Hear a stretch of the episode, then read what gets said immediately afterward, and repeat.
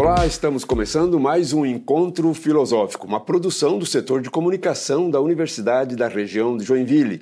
Eu sou Beline Moirer, professor titular das disciplinas de Filosofia e Ciências Sociais, no curso de Direito, de Psicologia e Arquitetura e Urbanismo. Quero lembrar que nós temos um e-mail, encontro filosófico univille.br, por onde todos podem mandar as suas sugestões e críticas. As pessoas estão participando, enviando mensagens. Queremos agradecer e dizer que isso contribui bastante para o nosso trabalho. Hoje, o encontro filosófico vai falar sobre educação. E para falar sobre esse tema, estamos aqui com o reitor da nossa universidade, o professor doutor Alexandre Sidral. Ele que é graduado em Ciências da Computação pela Universidade Federal de Santa Catarina, em Psicologia pela Associação Catarinense de Ensino em formação de professores de disciplinas especializadas pela atual Universidade Tecnológica Federal do Paraná. O professor Sidral possui mestrado em Psicologia pela Universidade Federal de Santa Catarina e doutorado em Engenharia de Produção também pela Universidade Federal de Santa Catarina, assim como outros cursos e especializações. Atualmente, o professor, é professor titular da, aqui na Universidade da região de Joinville, onde também é o magnífico reitor da instituição. Professor Alexandre, seja muito bem-vindo. Professor, muito obrigado aí pela oportunidade. Sempre uma grande satisfação estar aqui, né, conversando sobre a universidade e hoje em especial sobre a educação. Né? Tema bastante importante e temos temos muito muito a, a perguntar para o professor. E vamos começar. Quais foram as maiores dificuldades nesses tempos de pandemia? O ano que passou, de, 20, de 2022, voltou ao normal, trouxe a normalidade? Ou o que era, ao, ao que era antes de 2022? Qual a sua análise desse, desse, desse tempo? É, a, a, pandemia trouxe efetivamente uma, uma crise sanitária, né? então nós podemos dizer assim que Uh, o principal desafio era com a saúde das pessoas, né? Como fazer com que as pessoas pudessem é, é, fazer um enfrentamento de uma situação que durante um período é, não havia solução, até que as vacinas pudessem ter sido produzidas e, e, distribuídas. Então, me parece que o primeiro desafio foi esse, inclusive para nós na universidade, né? Porque as pessoas realmente estão em primeiro lugar e a saúde era uma prioridade como naquele momento ela estava muito fragilizada, né, suscetível a, a situações bastante é, de agravamento da doença, etc. Além dessa questão, depois nós podemos falar assim que a, a pandemia trouxe é, desafios na ordem administrativa, é, financeira e acadêmica. acadêmica. É, começando pela questão acadêmica, que é efetivamente a nossa finalidade, é, como é, enfrentar o lockdown, como enfrentar essa transição do presencial para o online, é, diante da possibilidade que o Ministério da Educação permitiu né, de fazer a transposição das aulas presenciais para esse ambiente.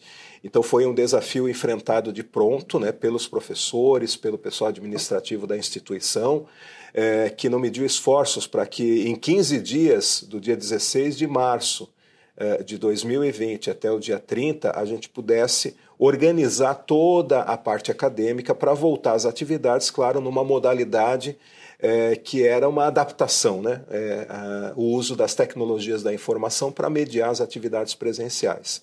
E, e nós conseguimos, né, é, em um tempo que eu considero bastante recorde, fazer com que as atividades de ensino, eu diria assim, mais de 95% das disciplinas pudessem retornar a, a sua operacionalização, claro, com exceções, por conta principalmente daquilo que precisava do presencial em termos de laboratório, de contato com a comunidade, etc. Também na extensão, né, que faz parte da nossa finalidade acadêmica, eh, tivemos o desafio, né, porque os nossos projetos de extensão, eh, que constituem uma grande eh, ação da universidade na relação com a comunidade, acabaram sendo obstaculizados mas é, também pudemos, através de uma articulação com os coordenadores dos projetos e programas e dos próprios alunos bolsistas participantes, encontrar formas de realizar a, a extensão universitária de uma maneira diferenciada.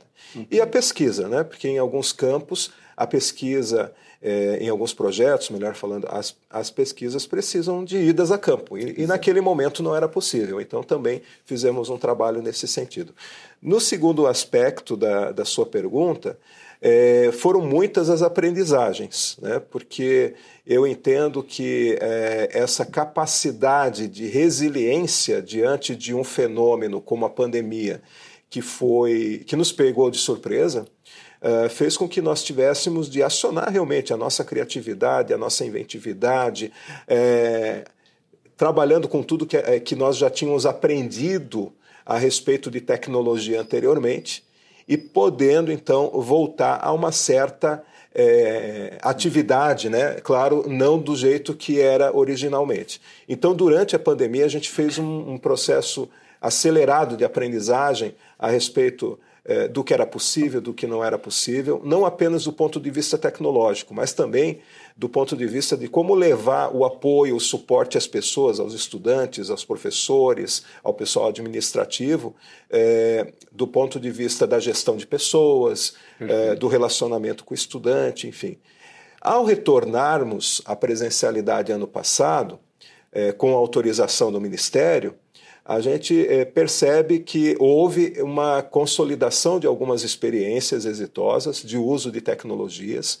Então, só para citar, os canais de comunicação e atendimento virtualizados, eles é, puderam ser mantidos, né? e isso foi uma ferramenta importante e continua sendo, diante, inclusive, da transformação digital que a sociedade está passando.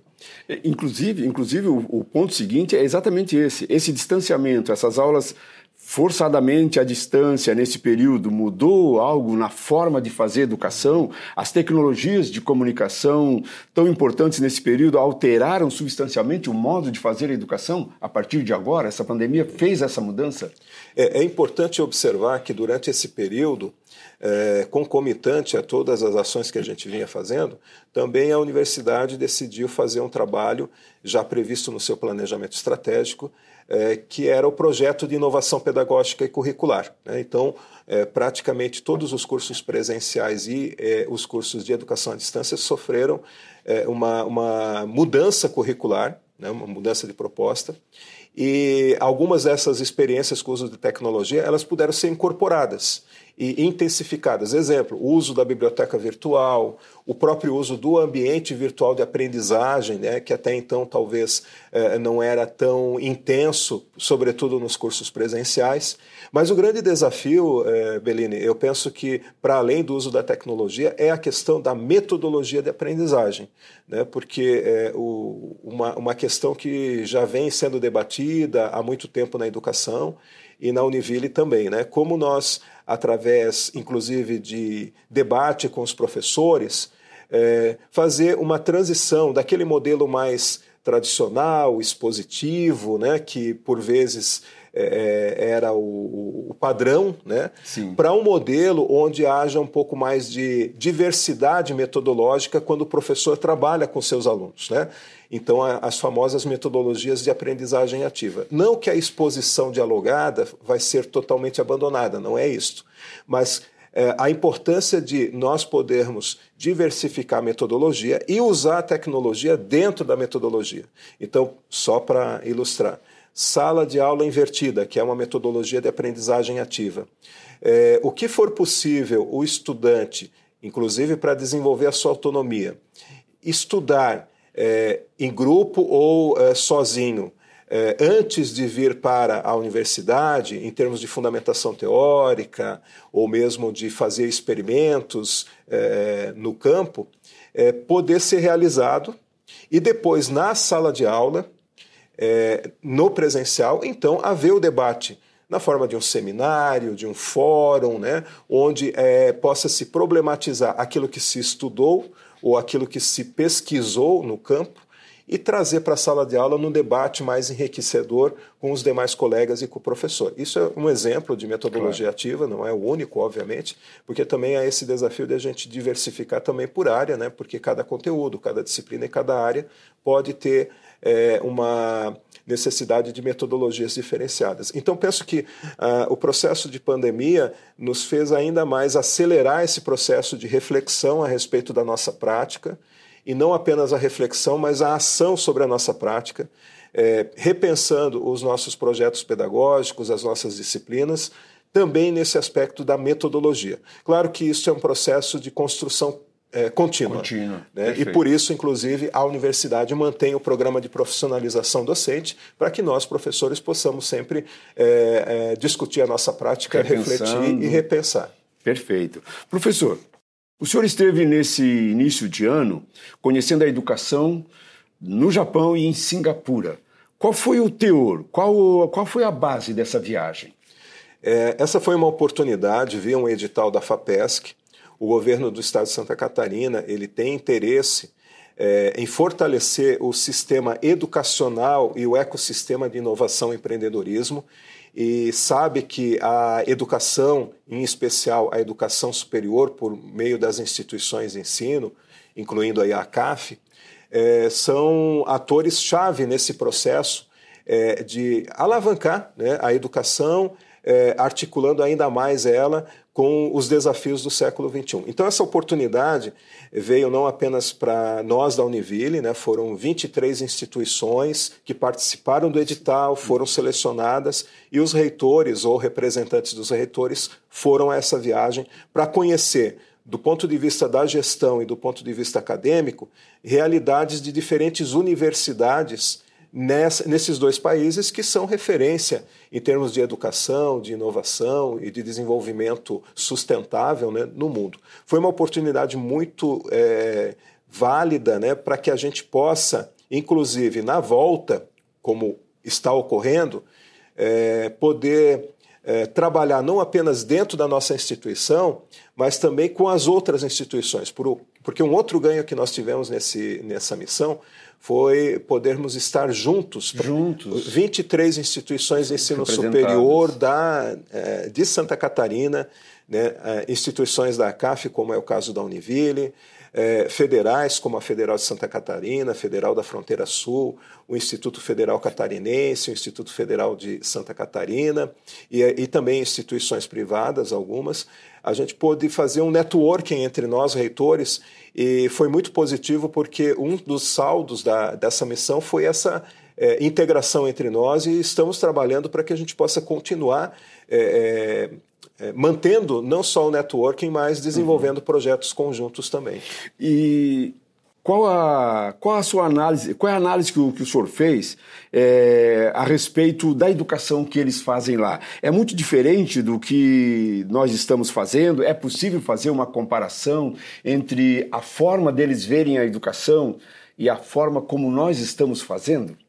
É, algo que me chamou muito a atenção é o quanto do, esses dois países, nações, eles é, têm um planejamento de curto, médio e longo prazo, onde a educação está conectada com as grandes metas nacionais né, e com os grandes desafios que esses países já identificaram, é, que são talvez alguns deles, como a mudança climática, é, desafios para todos os países. Né? Então, é, isso nos chamou a atenção, né, essa, esse alinhamento entre o que os governos têm discutido a respeito do futuro desses países e como as universidades, sejam elas públicas ou privadas, estão conectadas nesse movimento para é, não apenas trabalhar na melhoria contínua da educação básica. Nesses dois países, a educação básica é de referência mesmo, é, nacional e internacional, mas também no âmbito da educação superior,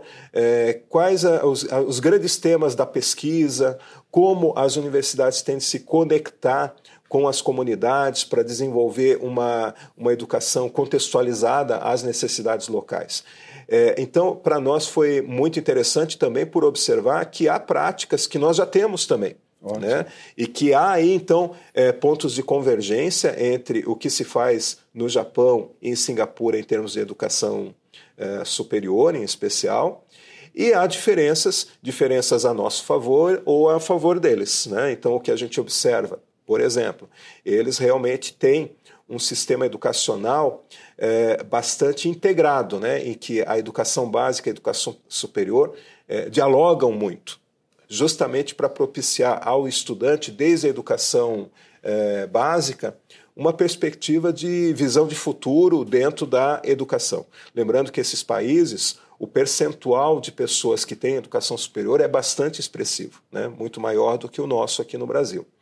É, ao mesmo tempo em que eles próprios reportaram é, aspectos do Brasil que chamam, chamam atenção, a nossa sociabilidade, a nossa forma com, de, de, lidar com, com as questões, a nossa criatividade, a nossa resiliência, que são pontos positivos Positivo. em relação à educação brasileira também. A cultura é muito diferente, né? Sim, então sim. tem que pensar a educação, mas observa esse, essas diferenças. Né? É bem importante essa sua colocação, porque eu mesmo sempre comento, não, não é uma questão de comparar é, é, valorativamente, né? é melhor, menos, é pior, é, não. não. São realidades distintas, Diferente. são culturas, histórias diferentes, né?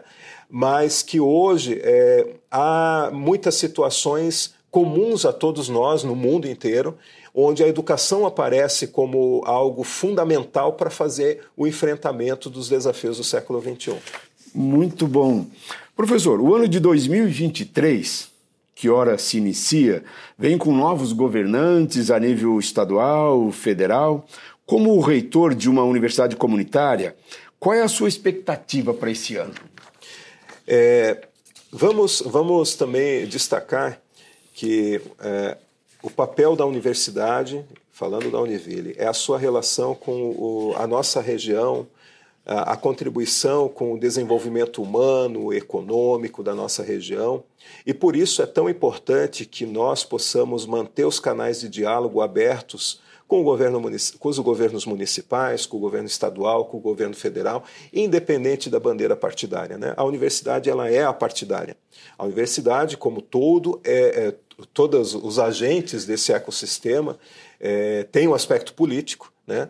Mas, para além das bandeiras partidárias, nós temos realmente de fazer o diálogo com as instâncias governamentais é, para defender é, os interesses maiores da educação, da educação, já que somos uma instituição educacional. E de que educação a gente está falando? De uma educação emancipatória, de uma educação comprometida com a cidadania, comprometida com a responsabilidade socioambiental, é, com a ética, com uma sociedade democrática, diversa. Né?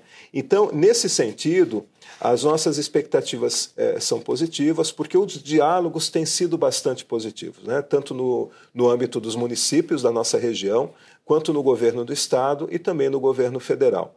É, o governo federal, claro, pelo, pela dimensão é, é dos desafios, o diálogo ele, ele está apenas no início. Né? A gente já é, participou de algumas é, reuniões no âmbito de instâncias do Ministério. A nossa Associação Nacional, a Associação Brasileira das Universidades Comunitárias, já teve um encontro né, com o é, novo ministro da Educação. É, o, o, presidente da ABRUC é o reitor da UNO Chapecó, né, uma comunitária. Então, o professor Cláudio, que é o presidente da ABRUC, está então lá dialogando com o, ministro, com o Ministério. E no âmbito, é, no âmbito da nossa, do nosso Estado, também o diálogo da ACAF com o, o governo estadual é bastante positivo. E aqui, em Joinville e região, nós temos desenvolvido vários projetos com as prefeituras da região. Professor, nós já estamos com o tempo contando, mas tem uma questão que eu acho que é fundamental. O governador, que recentemente assumiu, durante a sua campanha falou positivamente das universidades comunitárias. Isso significa que bons tempos hão de vir? É, Fala-se até em gratuidade, isso é real? Como será isso? É, é uma excelente oportunidade que nós temos é, é, os governos de Santa Catarina sempre têm reconhecido né, a importância das instituições da CAF no processo de desenvolvimento do nosso Estado. e o nosso novo governador, o, o Jorginho Melo, ele também é, destacou isso, né? a, a CAF como uma parceira é, por meio das instituições nas diferentes regiões, parceira do governo do estado nesse avanço no desenvolvimento do, de Santa Catarina. A gratuidade apareceu como uma proposta de campanha e nesse momento nós estamos, uh, junto com o governo, participando realmente da elaboração uh, da proposta que deverá ser encaminhada à Assembleia Legislativa. Né? A previsão é que uh, esse semestre isso possa tramitar na Assembleia Legislativa. Claro que o governo ele precisa dialogar com a Secretaria da Fazenda, enfim, e a Secretaria da Educação, para que como haja viabilizar como isso? viabilizar. É isso que está sendo feito. Né? É, nós estamos sendo acionados, é, as instituições via CAF, pela Secretaria da Educação, para subsidiar com dados a respeito é, do que é hoje o ensino superior de Santa Catarina, em especial nas universidades comunitárias. E, e o projeto já está em elaboração. É, obviamente, no momento oportuno, é, vai ser socializado, né? É, para que eh, os diferentes agentes da sociedade possam participar. A sociedade pense a sociedade. junto. E nós, da Univille, também temos um diálogo eh, junto à Assembleia Legislativa, com os deputados, junto com as demais instituições comunitárias da CAF, falando da importância eh, desse, dessa proposta de um programa que possa ampliar é, as oportunidades de benefício de gratuidade para os estudantes catarinenses. Então, é, há, uma, há uma expectativa bastante positiva. Claro que depende, então, é, desse trabalho que está sendo feito de estudo de viabilidade e depois de um trâmite é, junto à Assembleia Legislativa. E a expectativa é que a, até o, me, meados do ano isso esteja definido, onde inclusive tenha ocorrido as mudanças na Constituição do Estado e nas leis necessárias para fazer essa movimentação. Professor, muito obrigado por, esse, por, essa, por esses esclarecimentos. É sempre muito bom falar sobre educação. A educação é o, é o norte que nós devemos ter. Agradeço imensamente pela sua é, participação aqui conosco, sempre, sempre bastante atento, né, aceitando o nosso, nosso convite. Eu é que agradeço, Beline, por mais essa oportunidade de estarmos aqui juntos, né, falando para a comunidade, não só acadêmica, mas para a comunidade do Norte Catarinense a respeito né, da nossa universidade, a respeito é, desse tema tão importante para o desenvolvimento regional, que é a educação e não apenas a educação, a importância também da pesquisa científica, da inovação. Então, é, penso que cada vez mais a gente precisa levar ao público essas informações e destacar: a Univille é a nossa universidade, a Universidade da região de Joinville, uma universidade comunitária que está de portas abertas. Ok. Nós agradecemos a todos que participaram e nos acompanham e lembrando que nós temos um e-mail encontrofilosófico.univille.br. Esperamos as suas sugestões e críticas. Muito obrigado.